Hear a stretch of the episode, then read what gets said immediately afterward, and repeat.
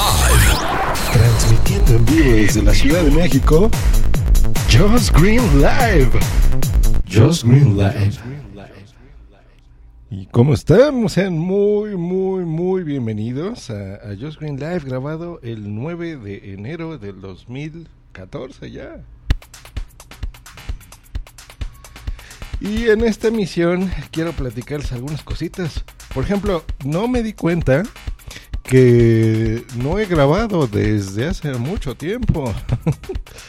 desde el 2013. Ay, qué chiste tan idiota, Jocelyn. No, no, no, pero fuera de tontería. eh, me he dado cuenta que no. Se había puesto parte 1 de Navidad y pues ya no, no continué con mi historia. Y bueno, para haciéndoles un resumen, les pondré que pues bueno, nos la seguimos pasando muy bien. Les trajeron ahí a todo mundo sus cositas, sus gallinas dragonas, a mis sobrinas. A Boomsy Boom le llegó una Barbie hada, porque déjenme platicarles que cuando estuvimos grabando el, um, el Fruitcast navideño, eh, Boomsy me estuvo platicando que, que no había recibido de niña un regalo bonito, un juguete. Eh, Entonces se me hizo eso increíble y pues de regalo navideño le, le llegó un juguetito. Entonces eso, eso me dio mucho gusto que lo haya disfrutado y que, que estuviera contenta con su regalo. Y eh, a mí me llegó un juegazo que se llama Ico Shadow of the Colossus. No saben, bueno, es uno es Ico y el otro se llama Shadow of the Colossus. Lo que pasa es que en una reedición que hicieron para el PlayStation, en su versión eh, 3D, eh, pues hicieron el recopilatorio de estos dos. Este es uno de esos videojuegos que son eh, una obra de arte, y no lo digo como exageración, está cata- catalogado de esa forma, porque um, es eh, bello, está hermosa. Y este tratamiento 3D pff, hace que se vea increíble. A mí me gusta mucho, lo disfruto mucho en la pantalla. Puse los lentes, lo configuré y a pesar de que es un juego ya algo viejito, se ve increíblemente bien. Está bien bonito. Eh, es muy minimalista, tiene escenarios muy eh, diferentes a lo que yo he visto en cualquier otro juego. Es como un juego de plataformas de un cuate que tiene ahí que, por lo que llevo jugando, que es muy poquito, eh, estás ahí con una muchacha como si fuera Zelda, algo así parecida. Entonces como que le rescatas, tienes que ir resolviendo acertijos, ¿no? Estos puzzles y eh, salvarla de unas sombras que de repente se te acercan y como que se la quieren llevar. Entonces, esa básicamente es la trama y tienes que salir como de un castillo. Eh, pero está muy interesante, está muy bien, los controles me gustan. eh, y yo creo que lo, lo, des- lo, eh, rescatable y lo más importante de este juego es el, el aspecto visual y de controles. Yo creo que se ve impresionantemente bien. ¿Qué más les voy a platicar? Pues del CES, por ejemplo, del Consumer Electronic Show que se celebra cada enero en Las Vegas. Eh, pues he estado viendo ahí muchas cosas, hay, hay cosas interesantes, muchos gadgets eh, también muy buenos. Eh, no hay nada rescatable más que yo creo que la tecnología de este año pues será el 4K. Se anunció ya desde el año pasado, pero como siempre ustedes saben que toma algunos años en que se popularice, baje de, precios y, y se ofrezca ya al consumidor final en un precio razonable como cuando salieron las primeras pantallas LED, ¿se acuerdan? No? Las planas que primero fueron de plasma, luego LCD, ahora LED, etcétera, etcétera, luego 3D. Y eh, en tecnologías nuevas, pues siempre los precios son altos hasta que van bajando poco a poco. Entonces yo creo que este será el año del 4K. Ahora, ¿qué pasa con esto? Yo creo que han eh, abandonado hasta cierta forma el, el 3D y, ahora nos quieren presentar esta, estas resoluciones de 4K. 4K significa que es eh, cuatro veces la resolución actual, ¿ok? En términos simples, para no, no marearlos, no es precisamente eso, pero bueno, para que se den una idea. Si recuerdan lo que era pasar, por ejemplo, de Standard Definition a, no sé, al DVD y luego del DVD al Blu-ray, hagan de cuenta que es como de la primer tecnología al Blu-ray. Algo así, cuatro veces mayor.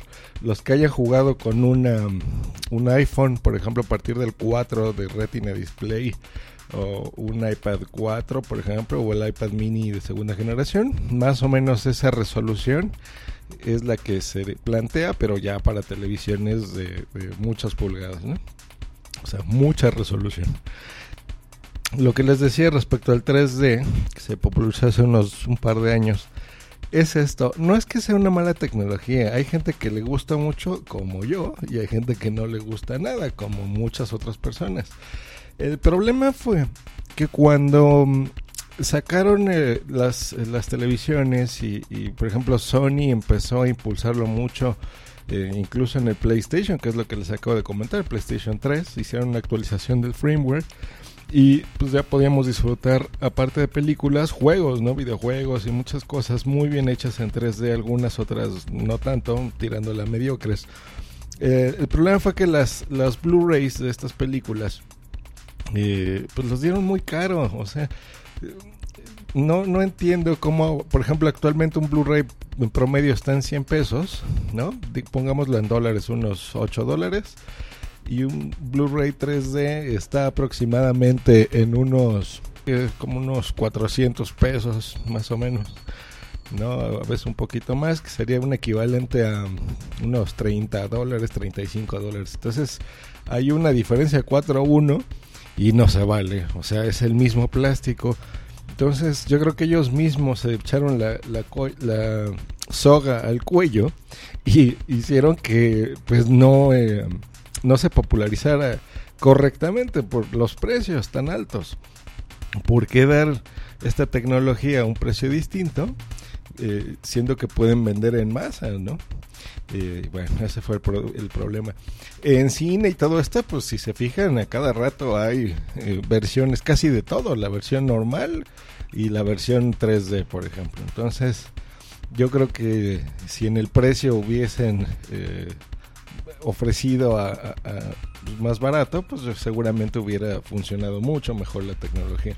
En lo personal, por ejemplo, sí o sea, yo creo que el 80% de mi uso de mi pantalla, por ejemplo, pues es de contenidos normales, ¿no? En, Netflix sobre todo, eh, no sé, mi servicio de, televisión por cable, que bueno, no es por cable, pero así se conoce, de TV cerrada, llamémosle. Eh, cosas de ese estilo, ¿no? Y cuando tengo algún Blu-ray o alguna película que se me antoja verla en 3D, ahí sí digo, ay, qué bárbaro, o sea, qué preciosidad y se ve increíblemente bien. Como por ejemplo Life of Pi, que la compré como por abril del año pasado y la tuve ahí cerrada y hasta hace poquito eh, que me dieron ganas de ver algo en 3D, la abrí, la puse y, la disfruto. Cada que uso el 3D lo disfruto mucho, ¿no? Entonces vale la pena. Eh, y a mí usar lentes, bueno, yo de por sí soy medio cegatón, uso lentes. Eh, pues ponerme unos lentes adicionales no supone para mí ningún problema. Pero bueno, eso es con eso. ¿Qué más les platicaré? La app de 12 regalos. Eh, pues algunos regalos buenos, otros no tan buenos, otros muy malos. Pero, mm, pues, ¿para qué quejarnos? Realmente son regalos, o es gratis. Entonces, por ese lado, muy bien. Hubo ahí algunas cosillas que todavía ni siquiera abierto, pero bueno, ya les di a comprar algunos jueguitos y cosas que seguramente mis sobrinos disfrutarán. Y dentro de esas, las que sí usé fue una que se llama una película que es Nosotros los Nobles. Yo no sé si en todos los países les llegó exactamente la misma película. Me gustaría saber a alguien de la audiencia, porque a lo mejor les llegó algo local, porque pues es una película netamente mexicana. Y no es eh, cualquier película, realmente es una, creo que es la, la primera o la segunda película más taquillera de todos los tiempos en México. Yo me resistí a verla porque el cine mexicano no todo es bueno, la, gran mayoría no me gusta para nada, se me hace muy mediocre. Y esta película, pues no sé, o sea, cuando todo el mundo dice, ay, está bien buena y hay que verla, hay que verla, hay que verla, no sé, como que lo mainstream en ese momento no se me da. Y decidí no verla, no por otra cosa, cuando iba al cine y estaba esa en, cartelera, pues yo veía otras películas que se me hacían más interesantes y pues entraba obviamente a ver ese tipo de películas. Entonces nosotros los nobles pues por ese motivo no la vi. Entonces dije, pues algún día que esté en Netflix o algo así la veré. Y pues ese día llegó. Eh, no fue Netflix precisamente, pero mi, mi suscripción de 12 días llegó. Entonces a través del Apple TV pues, la vi. Y es una comedia mediocre, medianamente realizada. Está mm, divertida en algunos casos. Eh, Gonzalo Vega, que, por nombre se me hace que es un buen actor, aquí lo siento muy forzado. Los otros eh, hijos, pues eh, más o menos bien, o sea, está bien, es una película normal, ¿no? Palomera, como diremos en, en México este, de estas de domingo que las ves o como te la pasan en la tele y te diviertes y te distraes y se acabó.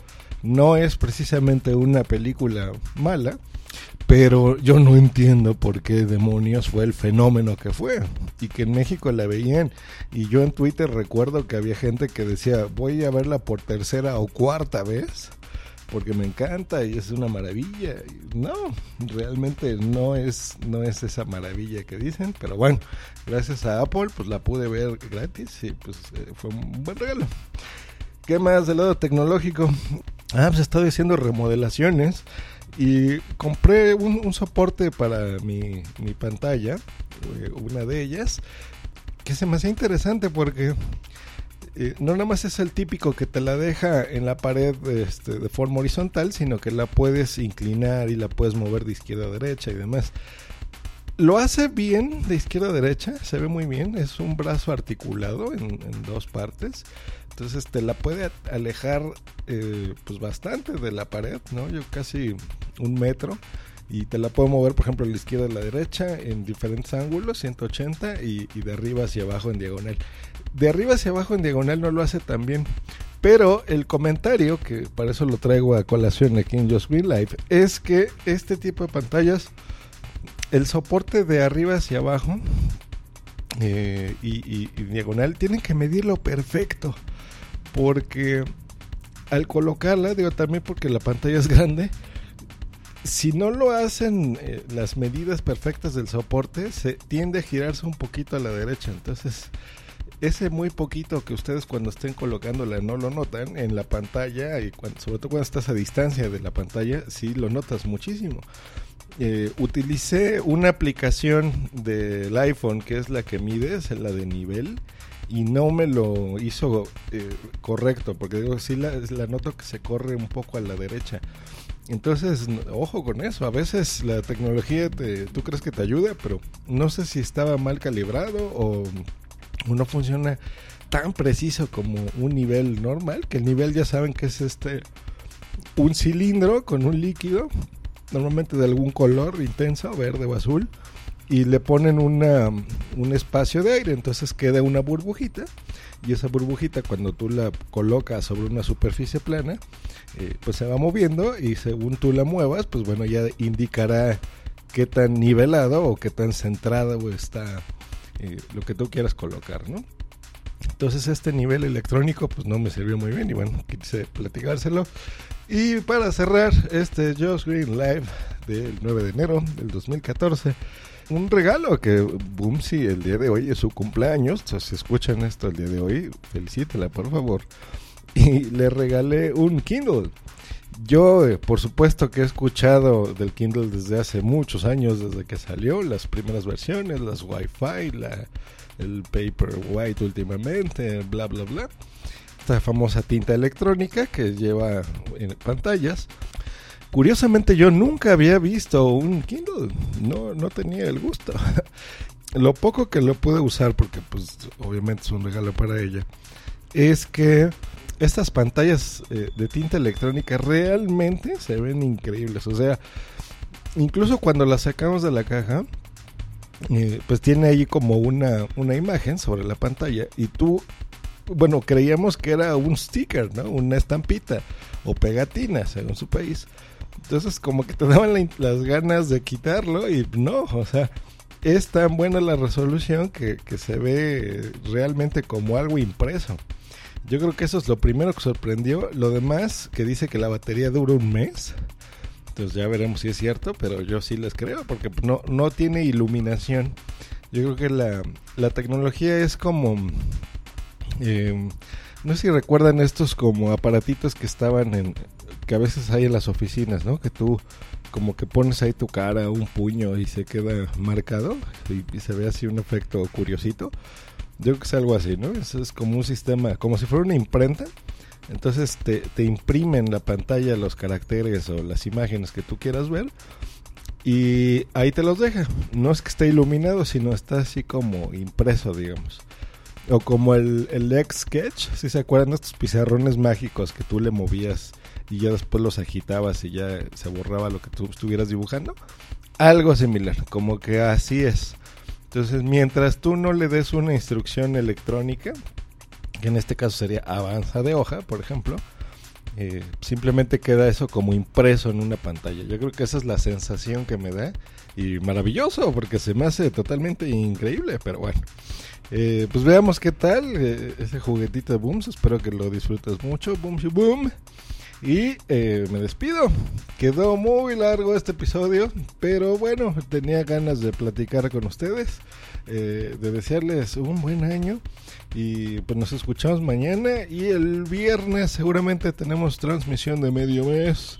Que por cierto, el medio mes anterior estuvimos con el señor Emilcar, al cual agradezco que haya aceptado la invitación que le realicé y la grabación que hicimos con mis compañeros, Félix San Jordi y el buen Ariel Acri. Quedó muy divertida, está muy bien.